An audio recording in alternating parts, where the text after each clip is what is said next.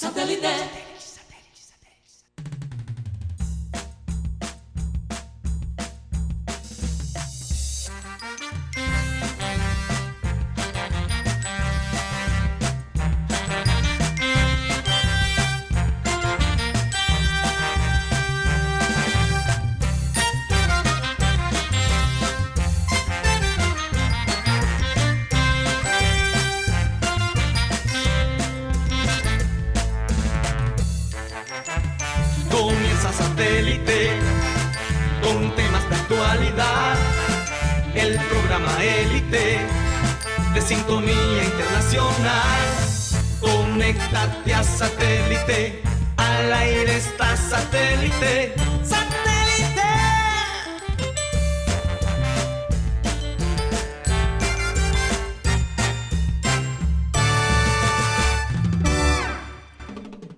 Señoras y señores, bienvenidos a programa Satélite. Felices de estar con ustedes hoy. Hoy es viernes 11 de septiembre.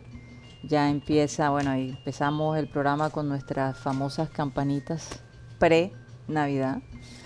Y bueno, eh, recordarles que estamos transmitiendo desde Barranquilla, Colombia, South America. Y que también eh, estamos transmitiendo por sistema cardenal 1010 AM otra manera de escucharnos es a través del TDT y a través de nuestra página web www.programasatélite.com. También recordarles que si se quieren comunicar con nosotros directamente, lo pueden hacer a través de nuestro WhatsApp 307 16 0039.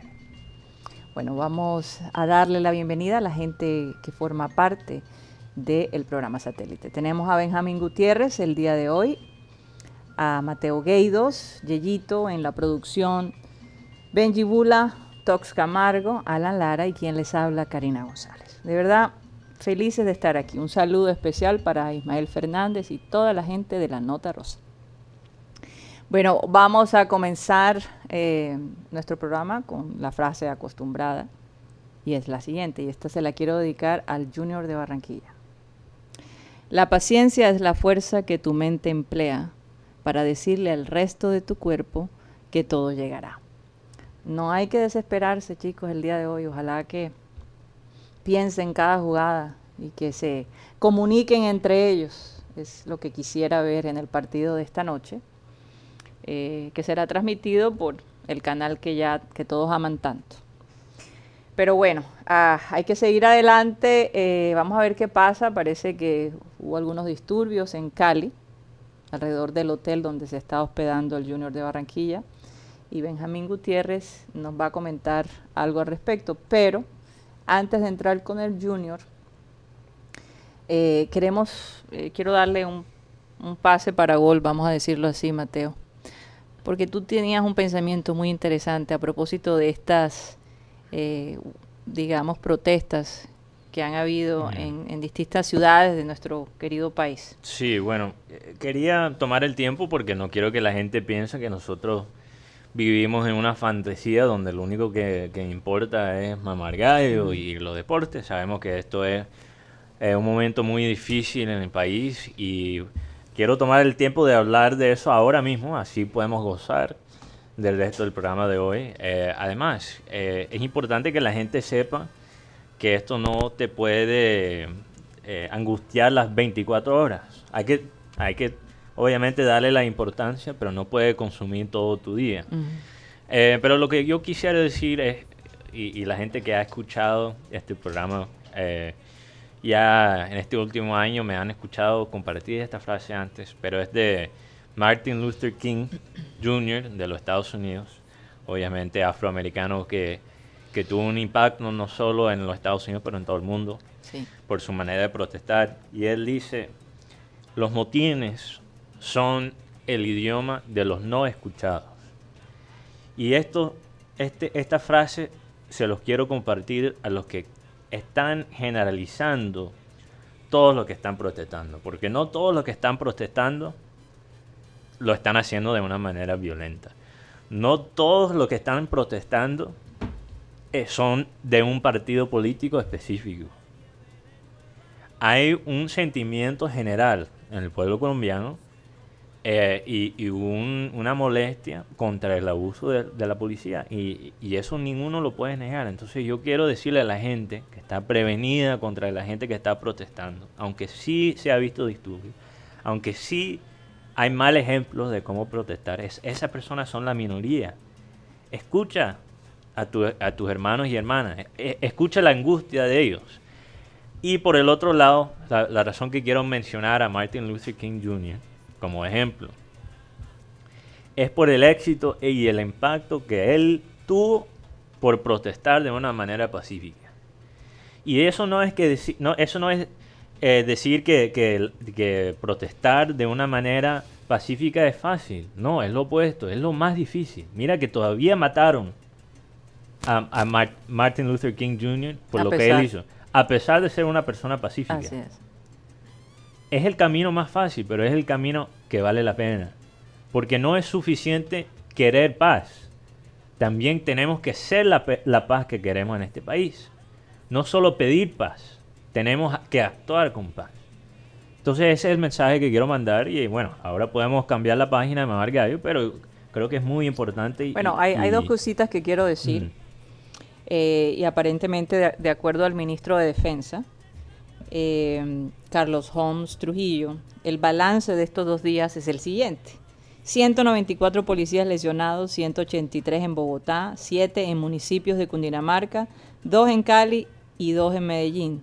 10 civiles muertos, 7 de ellos en Bogotá y 3 en Soacha. De igual forma hay 209 civiles lesionados. Esto es más o menos el resumen de, lo, de, de las personas afectadas eh, eh, que han formado parte de estas huelgas y de los policías que también eh, han sido afectados. ¿no? No, y dos cosas, dos cosas, porque parece que dijiste el número mal, Karina. Es Ah. 307 16 0034 ¿Y cómo dije yo? 39. Ah, tan Entonces, raro. 0034 es el número satélite si, si quieren comunicar con nosotros. Oye, gracias. ¿Por quién nos corrigió? Eh, aquí Cyril Guedo, que está pendiente este, el Ok, estudio gran B. oyente. Eh, que Está gran oyente. También otra cosa quizás un poquito más triste que, que tenemos que eh, Sí, que allá, allá iba. Y es, eh, Em. hoy se conmemora 19 años del 9-11, que para los Estados Unidos ha sido de los días más oscuros que se ha vivido eh, en los últimos años. Em, y bueno, no es fácil, cada quien cuando llega el 9-11 se acuerda eh, dónde estuvo en ese momento. Mateo tendría cuatro años. Cuatro años, eso casi cinco. casi cinco, y, y recuerdo que, que el día era un día precioso, un día soleado. eh, En Boston, en- en- no. Nosotros estábamos No, en, la Florida. Pero en general el país estaba pasando por un momento en cuanto al clima espectacular. Incluso en Nueva York mismo, los cielos estaban azules Sin ni una nube. sin ninguna nube. Entonces, eh, cuando se estrella el primer avión en una de las torres, pues todo el mundo pensó que, bueno, que qué cosa, qué accidente, que había dudas, pero lo más impactante fue ver en vivo y en directo el segundo avión chocar en la segunda torre. Bueno, conectando con los deportes, lo que más recuerdo, Mm. lo que más recuerdo, yo de niño y obviamente niño que le gustaba el béisbol, fue el home run de Sammy Sosa. Porque en el, el primer partido, después, porque todos los deportes se frenaron en ese momento en los Estados Unidos. Eh, obviamente por el, el impacto tan grande, era difícil para los atletas jugar, sabiendo lo que había pasado. Eh, ya veo que Guti quiere bostezar. No, no, no, que Hay- re- hay que estaba, to- re- hay que- estaba hay- recordando dónde estaba yo en ese Ah, ok, momento. porque hay que darle a Guti un tinto, creo. Está, está como cansado. Estaba yo en, Sí, sé- sí, sí, estaba sí. en séptimo de bachillerato, Sí. estaba en la escuela, Mm. iba a comprar mi merienda y, em- y escucho, no, que hubo un accidente en Estados Unidos. Yo, yo, como, ese, como ya ha sido mi cumpleaños el día anterior, Claro. todos- muchas gracias a todos los que me felicitaron y me llamaron, Mm. gracias por todo. Entonces yo decía como que, pero qué raro, un accidente en Estados Unidos en un lugar donde es demasiado... Trancu- eh, trans- eh, eh, o sea, ocupado, ¿no? Hay mucha gente. Custodiado. Sí. Cuando en pleno, no, otro avión. Y yo dije, no, aquí hay atentado terrorista. Sí, ya. claro, claro. Sí, ya se Pero- entendió de una después que chocó el segundo avión que era. No, algo y cuando ya detectaron que había un, un avión que quería golpear la Casa Blanca y además golpeó el Pentágono. Entonces, Sí. eh, difícil pues, para todas las personas que estuvimos Pero allá para en los terminar Estados la historia de Sammy Sí. Sosa, entonces Sammy Sosa Mm. en el primer partido del béisbol, Ah, después de, de los ataques, Sammy So- Sosa pegue- pega un jonrón. imagínate. Y nunca voy a olvidar que Sammy Sosa, cuando está pasando por los cuadrangulares, sacó una bandera chiquita de los Estados Unidos y lo tenía mientras que corría la- las bases. Y todo, o sea, el, el- los gritos de, de los fanáticos en ese momento fue como. Uy, sí. Sammy Sosa dio a todo el país como un alivio, Sí. un desahogo y, y- y pudieron superar en ese momento la tristeza tan grande que se sentía en todo el país. Y por Entonces, eso, por eso hablé de la paciencia, porque hay que ver que la ciudad de Nueva York, la paciencia que tuvo, o sea, todo ese proceso de recuperarse, ver esos escombros. Nosotros, eh, después de tres meses de que sucedió el, el 9-11, eh, estuvimos allá alrededor de noviembre y, todavía se sentía el, el- el olor a cenizas. Era algo impresionante. Eh, esa es una ciudad que definitivamente los seres humanos que viven allí son, no hay duda, resilientes, son seres humanos que saben enfrentarse muy bien a la adversidad. Eh, sus nervios son de acero, literalmente, porque en la ciudad de, de Nueva York se ven tantas cosas y tantas... eh, en un día normal se ve tanto. se, se- se ve tanto, o sea, realmente no se sabe qué, qué- qué esperar. Es, es un día impredecible. Hay un Los días chiste, son un poco hay, hay un chiste en los Estados Unidos. Hola, hola Iván. Iván Garrido. desde Rápidamente, Miami, hay sí. un chiste en los Estados Unidos, no sé si Iván lo ha escuchado. Dice, soy muy bruto para vivir en Nueva York y muy feo para vivir en Los Ángeles. Lindo refrán. Muy Oye. inteligente para vivir en la Florida. Por cierto, por cierto, por cierto que bueno, ya cambiando de ambiente, porque es que eh, eh, es difícil reírse cuando eh, como que es un contraste muy grande, ¿no, Mateo? Porque de todos modos en esos días lo que eh, las personas en Estados Unidos vivimos, los que estábamos allí, fue de un estrés tremendo, una paranoia impresionante. Cualquier persona que tenía rasgos eh, eh, del Medio Oriente eh, era mirado de una manera eh, fea, Y, y- fuerte. y la verdad es que Ese, ese día en la mañana yo me encontraba en una en unas oficinas del, del gobierno, precisamente. Estaba, me encontré con un primo mío que estábamos negociando un vehículo y, y él me iba a hacer traspaso de los papeles y eso en esa oficina que, que, que quedaba bien al sur de acá de la Florida y veo que nos sacan de una manera eh, extraña, o sea, nos empiezan a sacar y pensamos que de pronto era algún, eh, ¿cómo se llama? Algún procedimiento de rutina que estaban haciendo Ajá. Porque no daban explicación alguna. Sí, Entonces, claro. claro. eh, nos sacaron y bueno, eh, cerraron las puertas y todo y nosotros nos montamos, yo me monté al carro y me fui cuando voy en el camino, que precisamente vivíamos en Támara, Karina, Así es. eh, al, más al norte de la Florida. Cuando yo voy de regreso, empiezo a escuchar las noticias, yo creo que está pasando un momento que el, el país está eh, sobre ataque Sí. y, y- y- y se, se formó, yo no sé si, yo me imagino que todos sentimos lo mismo, había una pesadez y un como un vacío ese sí, día como una tristeza. Pero- Además, una tristeza, un vacío, una pes- como una pesadez en el, en el aire que, que no se puede describir, sino solamente los que estábamos aquí en los Estados Unidos, porque no solamente los de Nueva York, sino los que estábamos afuera, que no sabíamos qué estaba pasando. sí. Pero eh, eh, eh, lo más dramático, indudablemente para mí, que tomó tiempo quitarme esas imágenes del- de mi mente, eh, es ver la- las personas tirarse desde las torres. Sí. Eso fue una de las cosas más fuertes. Yo creo que todos vivimos un estrés fuerte.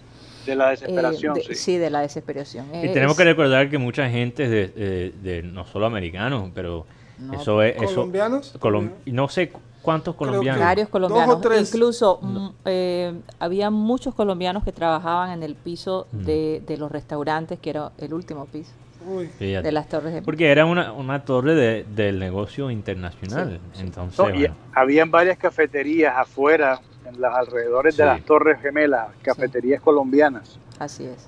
Eh, porque tengo un, un amigo que sus familiares tenían esa cafetería que se fue pérdida total porque cuando se desplomaron las torres, Imagínate. todo lo que había alrededor se arrasó No, completamente. no, no, no. ese era increíble. Nosotros habíamos estado allí cinco días antes en la ciudad de Nueva York caminando, Mateo. Increíblemente. Y, y, y bueno, Sí. gracias a Y Dios pa- ya no pa- estábamos para allí. acabar de pero- rematar, Don Cyril Gaydo se encontraba en Boston. Imagínate. No, no, no, no. Él estaba, él estaba en New Jersey, pero curiosamente había viajado en uno de los aviones eh, Que o- usaron después, ¿no? creo que algo así, o era uno de sus jefes, usó el mismo avión que, que- que voló de Los Ángeles a Boston Y después fue y Boston, después ¿no? fue Boston, Los Ángeles el que se estrelló, o sea, Wow. el mismo avión al día siguiente. Bueno, eh, lo Entonces, último fuerte, que quería fuerte. decir, porque tú mencionaste algo muy interesante, Karina, que es el prejuicio contra los musulmanes en, en los Estados Unidos. Sí. Y, y te digo, ahora sabemos con, con tiempo para analizar eh, que eso es lo que querían los terroristas, era que la- los americanos sintieran miedo cada Yeah. vez Sí. que vieran un musulmán, eh, para que los musulmanes americanos se sintieran diferentes del resto del país y, y- y se, unia- se, Se unieran. se unieran al, a lo que a- a- al, al movimiento de en ese entonces era Al Qaeda Sí, ¿no? sí. No, y, Carmen, y- estoy entrando, estoy entrando al aeropuerto de Miami y hay, hay una, una como una comitiva de policía entrando. Solamente pueden entrar, un- hay una sola línea para entrar, eh, donde hay motocicletas de la policía, hay automóviles de los, de Claro, los porque state troopers.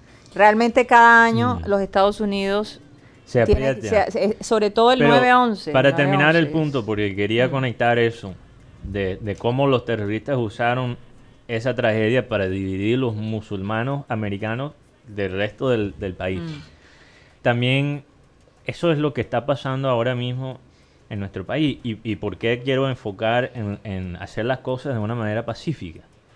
Porque el caos, cualquier bandido se puede aprovechar del caos sea izquierda o derecha o centro, cualquier corrupto puede usar el caos que se está viendo en el país para tomar más control y para hacer más daño. Incluso los mismos policías ahora pueden tener la excusa Sí. de caer encima de los ciudadanos por este caos que está pasando. Entonces, por eso hay que mantener Divide la y calma. vencerás. Exacto. Entonces, eso es lo que quiere la gente. Entonces, no se vuelven tampoco Como títeres. decía Abel González, no se traen el amague. No se traen en la malla. Hay que protestar, hay que hacerlo. Yo, yo creo que sí, esa es mi opinión personal. Sí. Pero hay que hacerlo de una manera pacífica. Yo mantengo eso. Bueno, de todos modos, eh, no queríamos dejar 19 personas entre hi- hijos de colombianos y colombianos fallecieron de ascendencia colombiana en el Eh, World Trade Center. Ok. No queríamos dejar pasar eh, eh, este Sí. día sin recordar un momento que definitivamente marcó la historia de los Estados Unidos y de mucha gente en el mundo, porque desafortunadamente algunos países celebraron eso. Eh, y bueno, el, el resto es historia.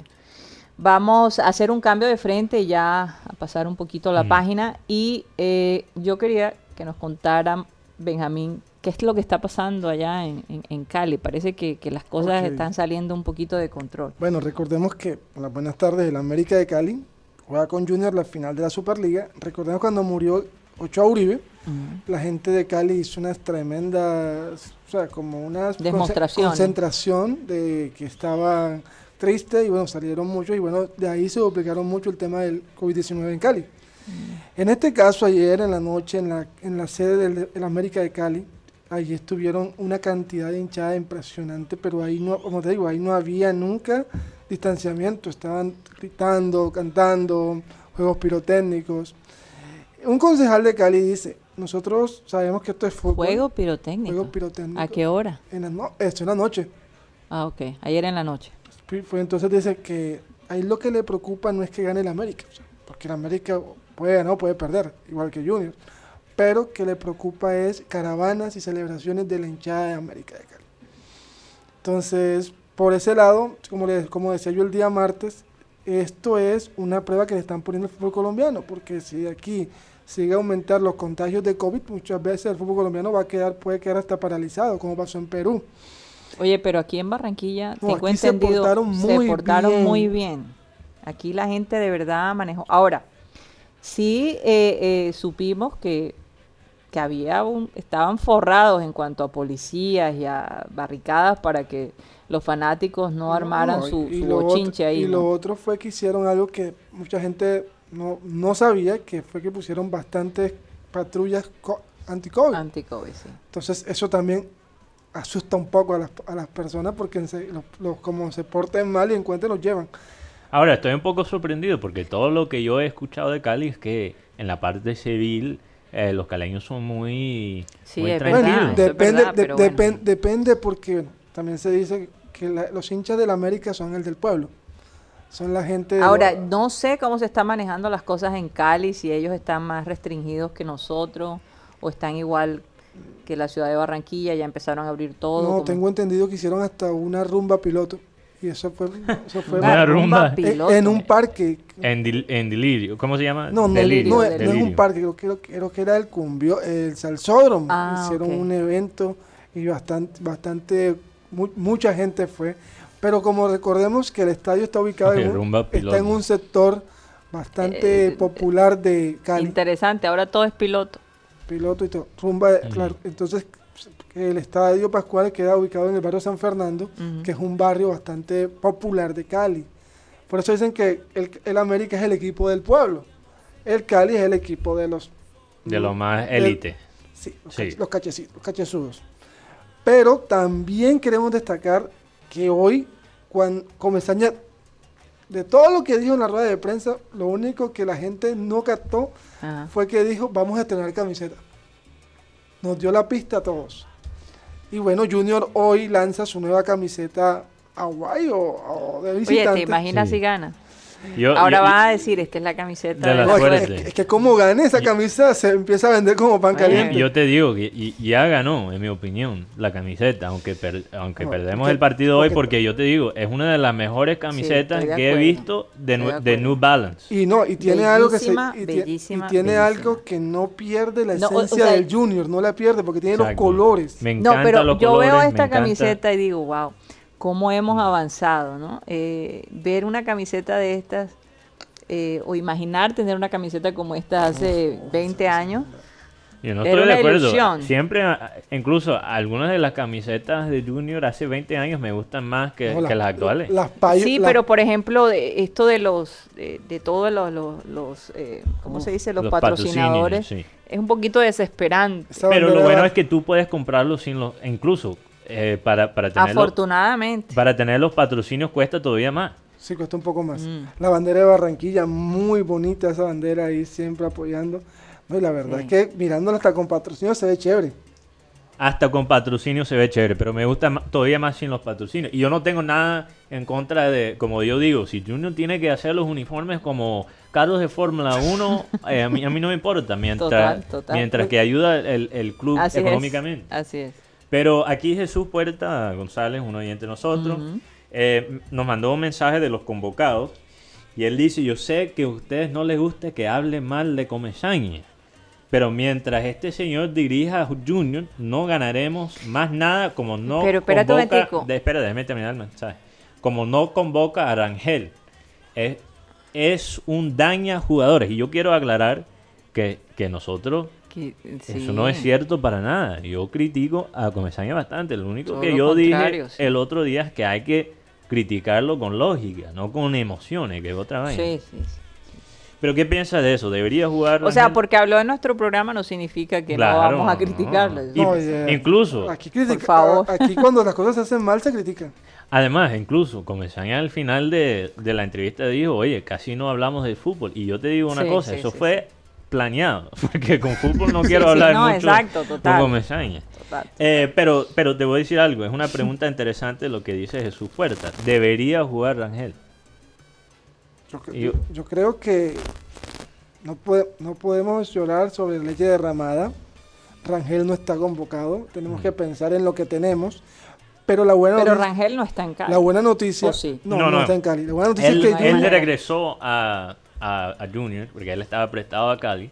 No, estoy diciendo, para el partido No, él viajó, no, entonces no ya fue- no hay manera de no poner fue- a Rangel. No, yo sé, pero esa es la queja de, Mm. de este oyente, Yo- que yo- no esté convocado. La buena noticia que tenemos es que Rangel está inscrito en la, en la liga y está inscrito en la, co- en la Copa Libertadores. Mm. Yo, y por otro lado, veo muchos pidiendo a Rangel ahora, cuando muchas veces lo despreciaron aquí en Barranquilla.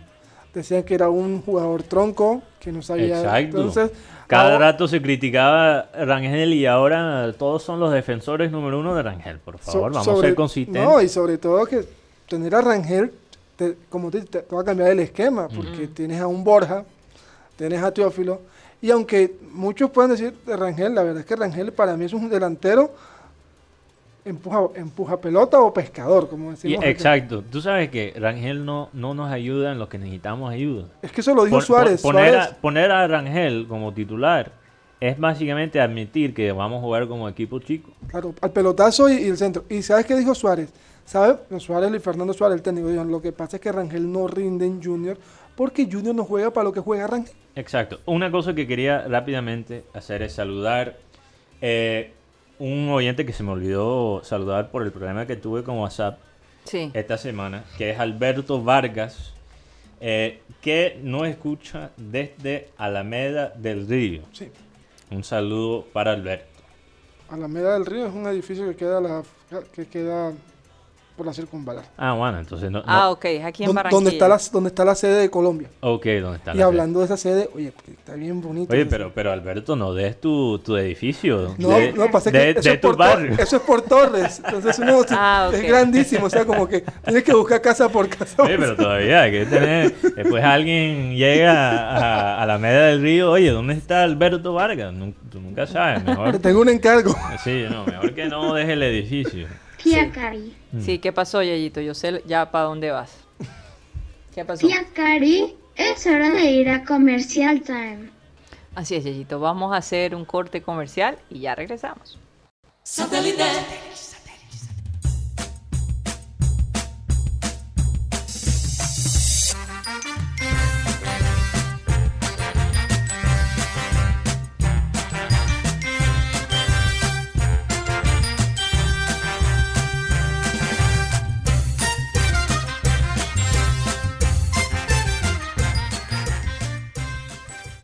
Continuamos en programa satélite. Estamos transmitiendo desde Sistema Cardenal 1010 AM. Bueno, eh, Mateo, ¿quiénes son las personas que han participado el día de hoy en el chat? Parece que el chat ha estado bastante movido. Bastante movido y esta vez Alan sí estaba, sí Estaba estaba, a tiempo. pilas. Estaba Qué a tiempo. bueno. Entonces no tengo que leer su número esta vez. Casi lo leíste Sí, ayer. no, yo, yo lo hice a propósito para presionar. Eh, primero quiero saludar a, a Orlando Camargo, el cabezón Camargo que, que nos escucha desde la Florida.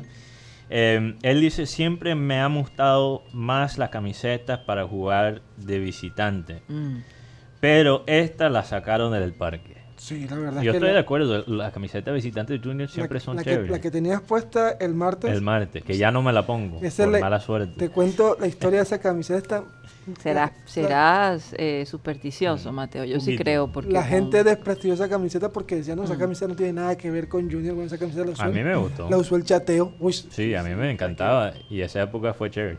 También un saludo a Manuel Antonio Carpenter que nos manda Mm. aquí un mensaje, mensaje, perdón, mensaje por WhatsApp y le quiere felicitar un día tarde a nuestro querido Guti y, y bueno, entonces un saludo para Manuel. También un saludo eh, a todos los oyentes que están en Facebook y YouTube, oyentes como eh, Juan Uchaide, un, saludo para él, Félix Turizo, Juan Otero, Frank Rivera, Ide, Eder Ardilla, Sandra Ojeda, Yoli Mengual, Arnulfo Plata, Luis Reales, Naye Lupe, Pedro Pico, eh, Cecilia Gutiérrez, Enrique Martínez, Luis Caballero, Cristóbal Rivero, John Jairo, saludo especial para Freddy Calzo, César Ríos, que nos, estaba, no, nos había buscado por internet y aquí nos, nos escribe gracias por existir y, y continuar con el programa. También eh, Nora Díaz y Andrés Estrada. Y aquí, bueno, un comentario interesante de Andrés Estrada. Él me escribe aquí, esa fama de civismo en Cali es de los años 70. eh, de los años 80 para adelante son eh, más desordenadas. Eh, más civismo hay en Barranquilla. Eso es lo que dice Andrés Estrada. Es posible. ¿De dónde es? posible. No sé, Andrés Estrada yo creo que es de Barranquilla, sí. Tiene nombre A no ser, yo, yo sé que teníamos un oyente que, que, que reportaba desde Cali. Bueno, el Tacataca nos escucha desde Cali. Ajá. entonces, un saludo para Alexander Iglesias. También Jorge Álvarez nos escribe aquí eh, desde PB High. También un saludo eh, para eh, Kika Noguera de Mel, que quiere que yo le salude todos los días. Ella no nos puede escribir, pero está siempre en sintonía. Así es. Y si yo no la saludo, me va a meter un comparendo, es lo que dice. Entonces, estoy un poco asustado y por eso la voy a saludar ahora todo, todos los días. Ok. Bueno, y también queremos felicitar a nuestra querida... Descanso. Ok, Yeyito, sí, Yeyito es un cuento. Ya vas a tener el fin de Laura semana para descansar. perdón, Laura, Laura Noguera, Noguera, así es. sí. Bueno, eh, Maelis Charri está Mm. cumpliendo el día de hoy, nuestra querida Maelis, reportera de o corresponsal desde Chile.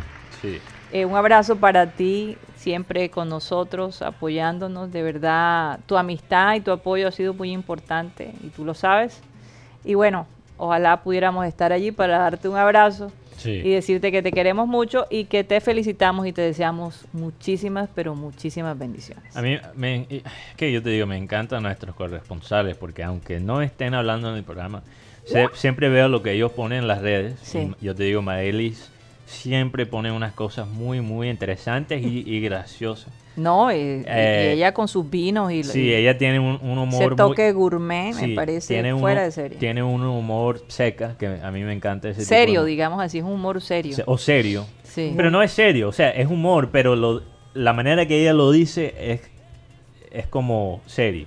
Ajá. Eh, y, y bueno, gracias Maelis por, por tu aporte y, y por los datos interesantes que ella siempre está compartiendo en el chat de YouTube. Por ahí la veo de modelo a veces en, Instagram. Oye, Ah, estás sí. bastante pendiente, Guti, ¿eh? Estás bastante Ey, pendiente. ey, pero ¿qué es lo que pasa? Oigan, ayer Tony Ariza me mandó una lista de chistes, Mateo, que no sé si leerlos. Más tarde, yo A raíz de la pandemia. antes de eso, yo quería compartir algo. Eh, yo entré al cuarto de mi querida madre, madre y allí al lado de su cama encontré un libro que decía oraciones para tus hijos adultos. Y yo pensé, oye, tanto que ella tiene que orar por mí que compró un libro. Me quedé un poquito preocupado. Oye, Entonces, pero no sé si. Karina, Pero si qué- te qué quieres falta, explicar. qué, qué falta de respeto echarme O, como... oración, oraciones para tus hijos adultos. Pero yo espérate un momento, Yo lo que "Che, pasa- ¿qué, di- qué hice yo que No, ella no, tiene no, que no. comprar todo un No, libro? no, no, no, no. No, es que no, no, no- no es lo que hace, no es lo que dice, sino lo que... O sea, ni siquiera tienes la palabra que tienes que comprar un libro para orar No, por no, no, no. Y fíjate que esto no fue idea mía, esto no fue, una- esto fue una idea de mis hermanas. Ajá. En general, ellas, eh, eh, tú sabes, cuando haces esos devocionales en grupo, hay un devocional. Eh, los padres debemos orar por nuestros hijos a pesar de que ya sean adultos. Es una manera asertiva de aprender a cómo orar por ellos y porque Dios los guíe Ah, en su época, en, en- en- en su adultez, ¿no? que tomen decisiones sabias y que, y que no sé. Aunque yo te digo, yo creo que sí, do- todavía más razón orar por ellos si, si son adultos. Te lo, Por yo- eso yo- te digo, de chiquitos era más fácil, de pequeños. Yo, perdón. yo- yo te digo, yo, era yo- más fácil, pero de adultos ya la cosa se complica. yo he estado en unas situaciones donde yo me pregunto, o, o yo me digo a mí mismo, joda, ojalá que mi mamá esté orando por mí, porque no sé cómo voy a salir de esta. Ay, ay, ay. Oye, pero tú, tú sí eres observador. Yo estoy aterrada de que me hayas confrontado a- al aire. eh, eh, Te o lo sea, guardé, te lo guardé. públicamente. Esto No, pero al planeado. claro, no es, no es por nada. Ok. Siento un sonido allí, no Sí, sé. hay un sonido aquí atrás. Ok. Eh, pero yo sí me preocupé, oye, ¿qué hice yo? Que mi mamá piense que... No, no, no, tú no has hecho nada. Es, No. es, es un, Todavía no. es algo, no. eh, es pa- exactamente, es el Espera que futuro. se, que se abre ya las cosas. ¿no? Acuérdate que cuando tú quieres algo, tú comienzas a pedirlo con, con tiempo. Con anticipación. Sí, exacto. Bueno, Guti, yo creo que yo quiero escuchar eh, cuáles son las expectativas de Guti para el partido de hoy. ¿Qué espera de Comesaña? ¿Qué Vamos espera? a dar marcadores porque Sí, me No, gustaría. antes de marcadores, yo quiero que Guti se declara, Eh, claro. eh, de- declárate antes del público, Guti, antes de los jugadores, antes de Comesaña. ¿Qué quieres de hoy? Pero primero vamos a poner la cortina de... de- sí, ponme ahí la cortina de Guti. Hablándole más. Y ahora, hablando en lenguas con Wikipedia. Ya hasta Guti se estaba moviendo los hombros y todo. qué. Lo primero que dijo Karina sobre el tema de la paciencia es muy importante. Esto va a ser un partido largo. Este partido no lo puede, no lo vas a definir en el minuto 1 y en el minuto 9. Pero Guti, todos los partidos son de 90 Sí, minutos. pero me refiero a un partido de largo aliento. Porque el, el- De el largo Ameri- aliento. largo aliento. El América va a intentar avasallar al Junior, tengámoslo claro. Sin ¿cómo se llama? Sin dejar de guardar sus proporciones, porque sabe que Junior tiene jugadores que le pueden hacer daño en cualquier momento. Va a ser un partido cortado, donde, va- donde la leña va a primar, Mm. pero Ojalá que no le saquen una Pero Guti, tarjeta yo, roja. no, yo no te pedí un análisis, yo pedí declaraciones. ¿Qué quieres de este no, equipo? que- que quiero que este equipo que gane Ajá. y que juegue bien. eso. Pero, pero más detalles, dame más detalles, Guti, vamos.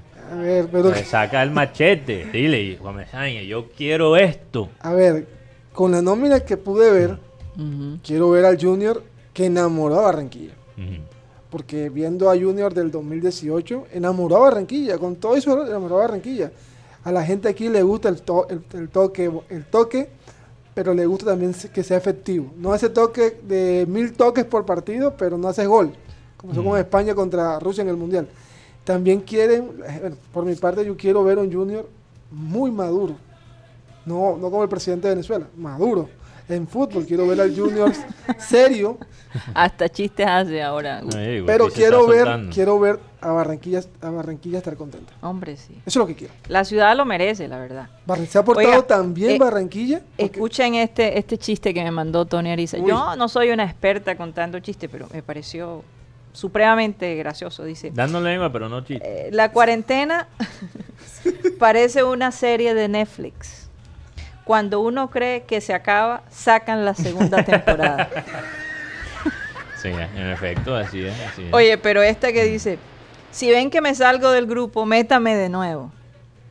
Es la desesperación de salir de para algún lado.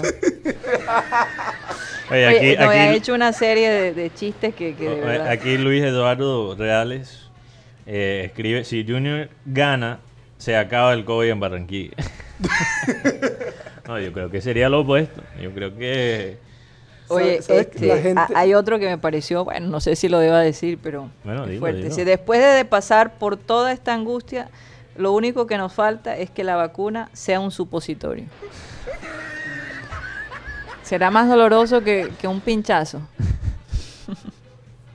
Qué cosa. Oye, eh, bueno, eh, quería compartir también los... Ah, pero espérate, Ah, espérate, hay otro, hay otro que tengo que decir. Queremos disculparnos públicamente con el 2019 por todo lo que le dijimos de él. Oye, tenemos a Iván Garrido en línea. No, él- yo creo que lo No, perdimos. no, no, algún yo creo que él está de en un nuevo avión, en línea. mira que está- Eh, lo tenemos en línea, pero creo que tiene un pequeño problema con Ok, su- porque Ok. yo quiero yo quiero que Iván nos, nos, nos dé su review ahí de, de los chistes de Karina. Eh, Dime, di- Mateo, di tú, Fabi, di tú, tú, de 1 a 10. de 1 a 10, yo di eh, como un 6 por ahí. Los ¿Qué? Chistes, un Los chistes, estaban Ay, muy hueseros. eh, Pero un lo- poquito bueno, huesero. hagamos a- una pregunta, Pero- dividámoslo. El chiste Pero dime, y la que lo cuenta. estuvo y la que bueno. lo cuenta. La de Netflix fue de mis favoritas. El chiste y la que- el que lo Sí, cuenta. ent- exacto. to- Eh, No, pero estoy cogiendo cancha. cogiendo cancha, todavía me falta. es que tú eres más chistoso cuando improvisas, cuando no lees. Sí, pero es que me pareció chistoso todos estos cuentos que sacan. Es una manera también de, eh, de ver esta situación con cierto humor, ¿no? No, y, eso es la, el talento de nosotros aquí en el Caribe, es sacarle el humor a cualquier situación. Definitivamente. Esa Eh, es una de las ventajas que nosotros los costeños tenemos. Eso no me cabe la menor duda. ¿Qué vas a decir, Mateo? Oye, Karina Navi- está, sí. está chistosa, Karina, sí, me, me gusta, me gusta. Ah, Ah. viste. El único que me apoyó en la mesa, hasta Guti. No, yo pregunté. quiso dar yo puntaje. pregunté, no apoyé. ¿Cuál te gustó? ¿Cuál fue el que más te gustó, Iván? El de Netflix. el de Netflix. ¿Verdad? Ese, Sí, ese fue, el- ese el el de Netflix estaba buena, el, el de Netflix estaba Aunque buena. No, pero les voy a decir uno que sí se van a morir de la risa. Vamos. Bueno, mientras que tú la busques, Sí. aquí quería eh, anunciar, porque tuvimos y vamos a empezar a hacer esto toda la semana, que es la pregunta de la semana, Ok. para que los oyentes nos contestan por nuestras encuestas en Twitter. Les recuerdo que el Twitter de satélite es Mm. arroba program satélite, Ah, pro- programa sin A, Sin A. satélite. Y ahí preguntamos a los oyentes y los seguidores de, de nuestro programa quién es el deportista atlanticense del año. Y las opciones eran Donovan Solano, Luis Muriel y otro. Y ganó Donovan Solano, ni siquiera era cer- fue cerca, 70% a 28%. Y 2% votaron que otro, que no fuera alguno de los dos. Entonces, bueno, está podemos decir con confianza que Donovan Solano, barranquillero, que juega para los gigantes de San Francisco, podría ser el, el- el- el- el deportista atlanticense del año. Aunque este año es un poquito extraño, pero la realidad es que se va- vamos a ver. eh, que, bueno, vimos que el fútbol se terminó. El béisbol parece ser que se va a terminar.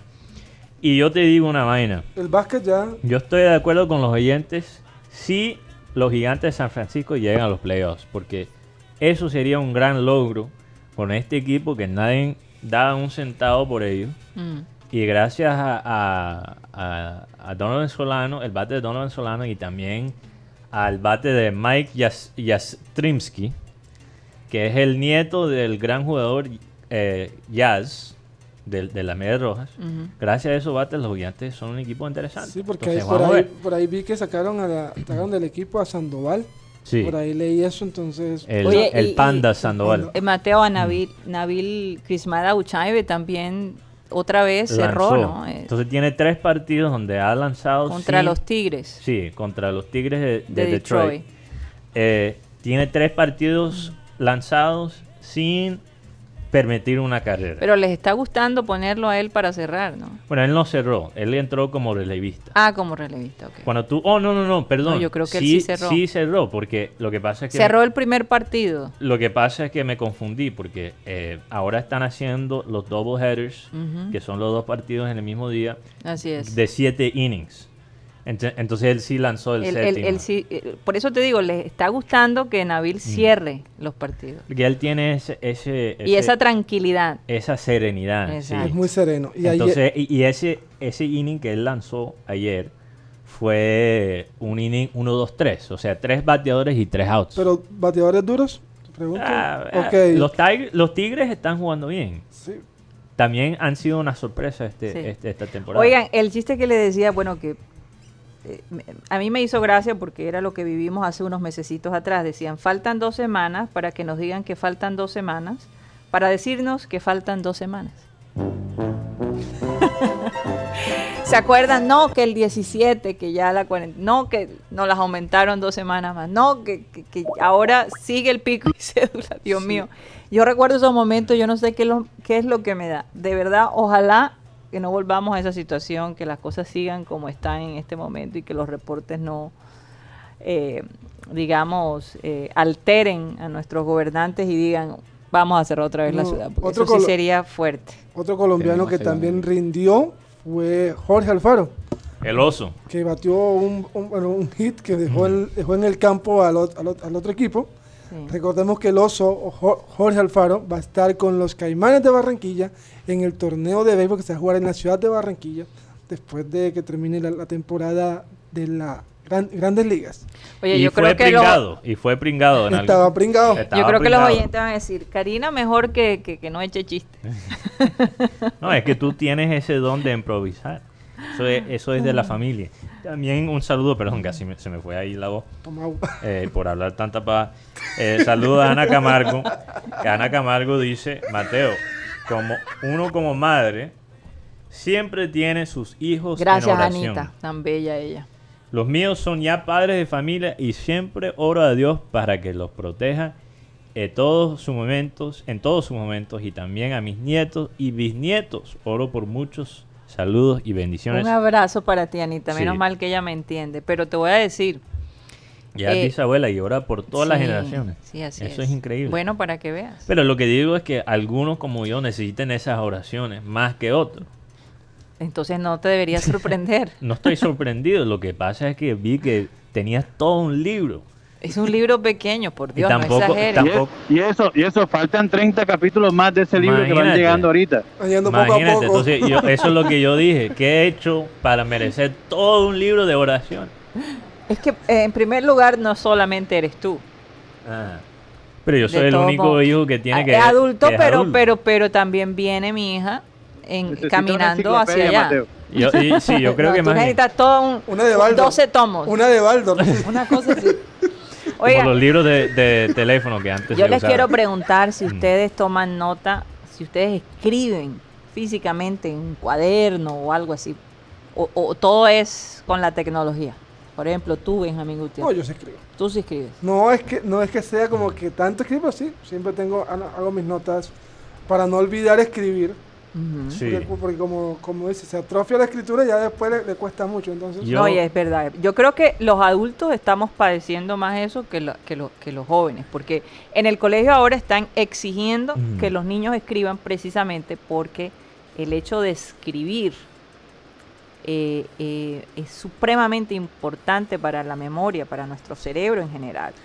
Eh, Sí. Es una manera de aprender y de memorizar Bueno, bueno, y estimular nuestra mente cuando escribimos. Fíjate, mi abuelo, cuando yo tenía siete años, él me estaba dando ahí una, eh, una enseñanza del español y, y todas las palabras que aprendí, eh, él las escribía y me las decía escribir y, y quedaron grabadas. Por ejemplo, la palabra no joda. Me lo escribió N-O-J-O-D-A. No joda. Y esa quedó más grabada que, que cualquier otra. Es- es- esa es la primera que aprendiste. Es la primera que me enseñó. Entonces yo creo, yo creo que, que eso funciona. la segunda. Ay, Dios. mío. Ahora, para mí, No, no, no, voy a decir No, la segunda. tampoco es- No, y La- hasta allá no llegó tampoco. La, la segunda no es muy radial. Em, Dios mío. entonces quería también... No, yo no he dicho nada. ahora se me olvidó lo que iba a decir. Disculpa. Bueno, yo, yo, la mía- yo soy muy mal escritor. A mí me toca, yo escribo en el teléfono, en las notas, o si no, le digo a Siri que escriba por mí. Le dicto. Oye, qué Oye, cosa. aquí, aquí Julio Flores dice, muy bien Karina por el rato de chistes. Los viernes así sean de memes. Ah, hay- bueno, hay que memear. gracias. Vamos a memear. Yo estoy memeado. Gracias, gracias. ¿Cómo Óyeme, yo y quise ahora, poner... nuestra hora del meme en satélite. Oye, tenemos que hacer una cortina. Es viernes y estoy memeado. Memeando. Memiendo. Memeando. memeando. No me. Me- memeando. memeando. Memeando. Es Memeando. viernes y estoy memeando. Exacto. Ok, ya producción sabe que tiene... Ah, ok, ya recordé lo que iba a decir. Sí. Es que depende de qué estoy escribiendo. Si es algo más práctico, yo lo escribo digitalmente. Por ejemplo, si son quizás las notas que escribo para el programa, yo lo tengo aquí. Además es conveniente porque si lo escribo en el celular, me sale también en el portátil, porque tengo eso como Conectado. conectado. Pero si es algo más creativo, si yo voy a Una escribir carta de amor. una carta de amor, Oye, pero es que yo te digo una cosa, hasta O- para escribir una, o algo más una profundo. cartica de, de cumpleaños, ya uno eh, eh, cada vez pierdes la agilidad de hacerlo. Es impresionante.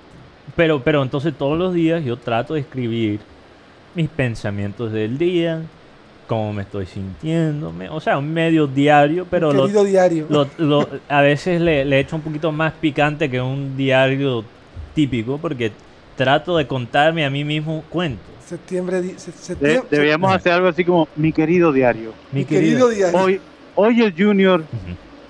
Ah, mejor no escribo. Voy a cerrar el diario. Me tengo que ir porque ya empezó el Querido partido. diario. Como decía, No- ¿se acuerdan de ese programa que se llamaba La Carabina de Ambrosio? No, eso es Sí, claro, La claro palabra. No, canta. Mateón y Buti creo que se No, acuerdan. años Bueno, 1600. Ustedes tienen que verlo. Se ll- decía, Mercado de lágrimas. no, pero exacto. Entonces decía, la palabra canta. La palabra que Entonces cuando comenzaba decía, la cebolla que es tan dulce y, y Mm. hablaba de puros disparates. Y de La pronto cebolla que es tan cebolla, pero cuando la comes no es como la cebolla. una cosa así y al final empezaba a reírse Mm. y terminaba bailando. Era una cosa increíble. No hay duda que, que, que algunos programas del pasado, de verdad que el humor era un humor eh, profundo, era un humor Sí. pensado, no era ese humor, eh, humor vulgar, Por ejemplo, el de. ¿verdad? en- Era un poquito más Ah, ingenuo. ¿Cómo se llama? A- Era absurdo. un, un amor negro. Sí. Negro también, pero el, ¿cómo se dice? El- lo que es el absurdo, el humor absurdo. El humor absurdo, así Que, es. que ya no sé, que, que es un humor que tiene mucha eh, profundidad Sí.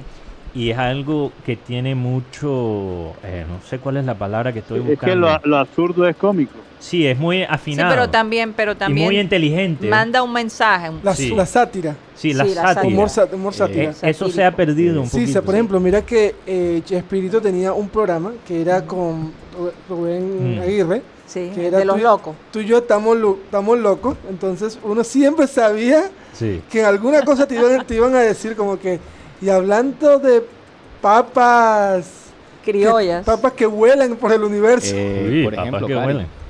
Ah, eh, por ejemplo, Cari, yo también tengo la fortuna de escribir Ajá. y me he dado cuenta eh, que ahora las personas que están en el cuento de la digitalización, los jóvenes, muchos tienen eh, muy mala ortografía, porque Ortografía. le dejan todo al teléfono y no escriben, pues por así decirlo, manualmente. Incluso por ahí escuché que un gringo le ganó a un barranquillero en comprensión de español.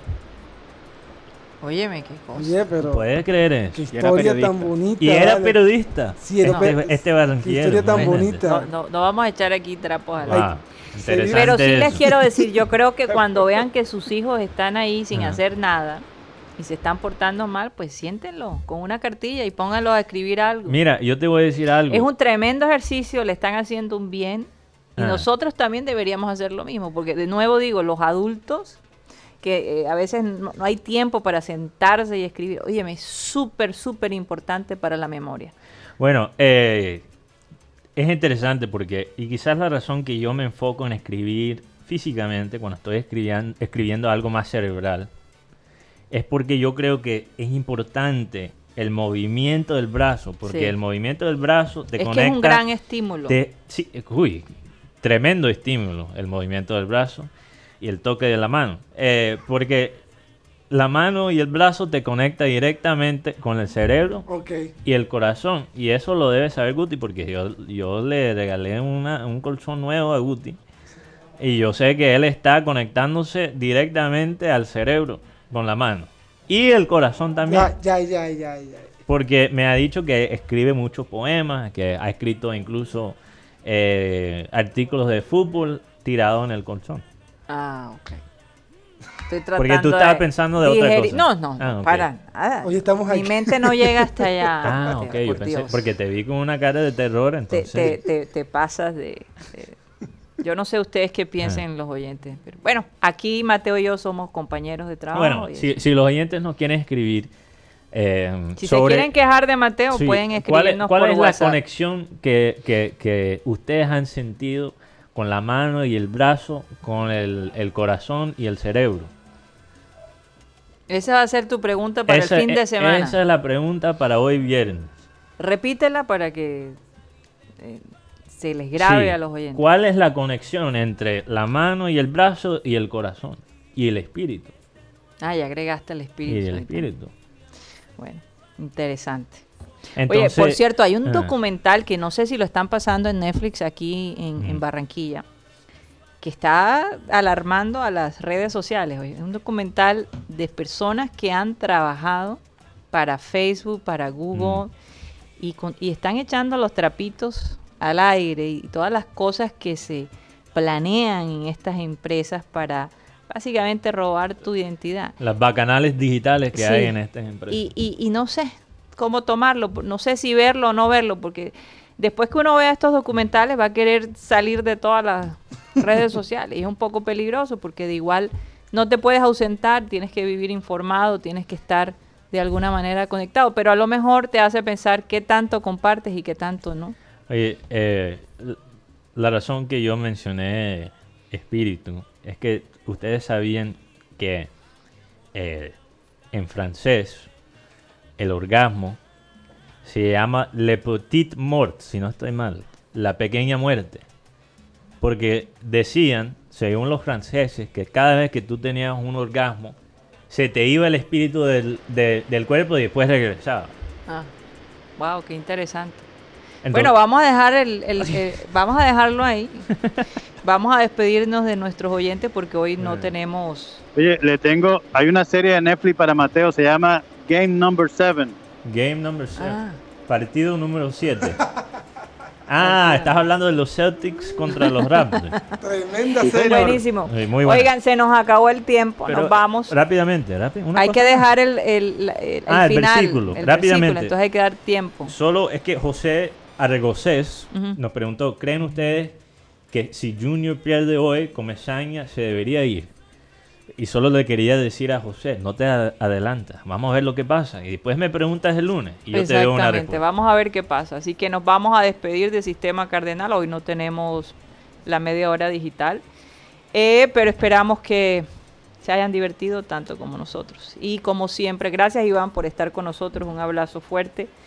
Vamos a pedirle a nuestro querido Abel González Chávez que por favor despida el programa. Bueno, el versículo 257. Bueno, vamos a leer el versículo bíblico de hoy. Oído dice así, la congoja en el corazón del hombre lo abate, mas la buena palabra lo alegra. Fíjate tú, es importante. Repito el versículo de hoy. La congoja en el corazón del hombre lo abate, mas la buena palabra lo alegra. nosotros queremos ser portadores siempre de esa buena palabra que alegra el corazón de la gente. Tres de la tarde. Bueno, señoras y señores, créanlo, pero se nos acabó el time. Satélite, satélite, satélite, satélite.